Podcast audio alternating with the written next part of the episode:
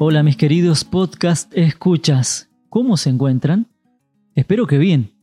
Les doy la bienvenida a esta nueva edición de nuestro podcast escolar.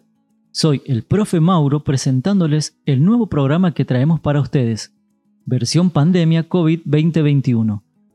Luego de un año de educación virtual en la que no pudimos estudiar en nuestra escuela, volvimos a las aulas con algunas incertidumbres, preocupaciones y muchos cuidados, pero con todas las ganas de poder volver a encontrarnos en el día a día escolar.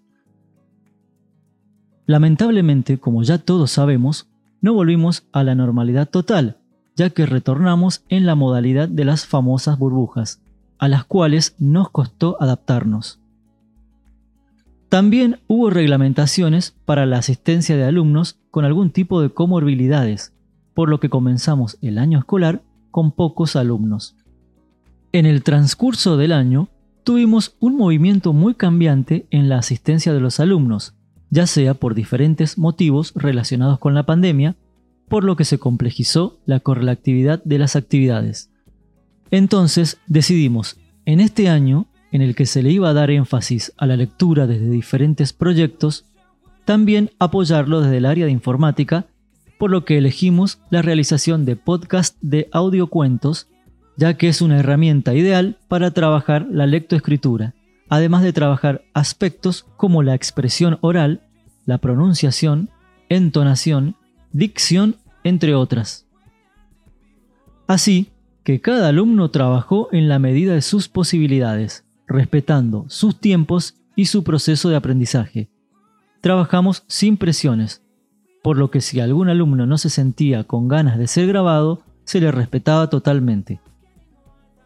Aún así, los alumnos se esforzaron para realizar unas geniales grabaciones. Les cuento un poco qué van a escuchar. En primer lugar, los alumnos de primer grado, sección A, nos cuentan un cuento que trabajaron en clase, mientras que los alumnos de la sección B nos cuentan algunas características del agua y nos dan consejos de cómo cuidarla. Los alumnos de segundo grado A y B nos cuentan un cuento trabajado en clases. Los alumnos de tercero A seleccionaron de entre los cuentos trabajados en clases los que querían contar, mientras que algunos alumnos de la sección B se animaron a contar cuentos escritos por ellos mismos. Los alumnos de cuarto y quinto realizaron una ardua investigación en Internet para escoger cuentos divertidos para contar. Aquí la temática se amplió y ellos pudieron elegir de sitios web educativos desde historias de aventura, magia, hasta historias de miedo. Los chicos de sexto grado, trabajando en el proyecto Yo Amo a Mendoza, nos cuentan interesantes y destacadas leyendas de nuestra Mendoza.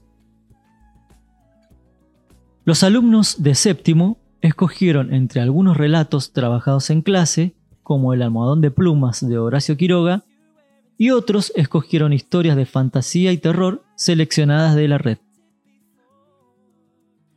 Sin más que decir, excepto que disfruten de estos cuentos que realizamos con los alumnos, los cuales llevaron una ardua tarea de edición y postproducción para que quedaran de la mejor forma posible, pero que sin la dedicación y el esfuerzo de los chicos no hubieran sido posibles. Fue muy grato trabajar en este proyecto con ellos y estoy muy orgulloso del trabajo que realizaron. Sin más que contar, les traemos Cuentos para todos.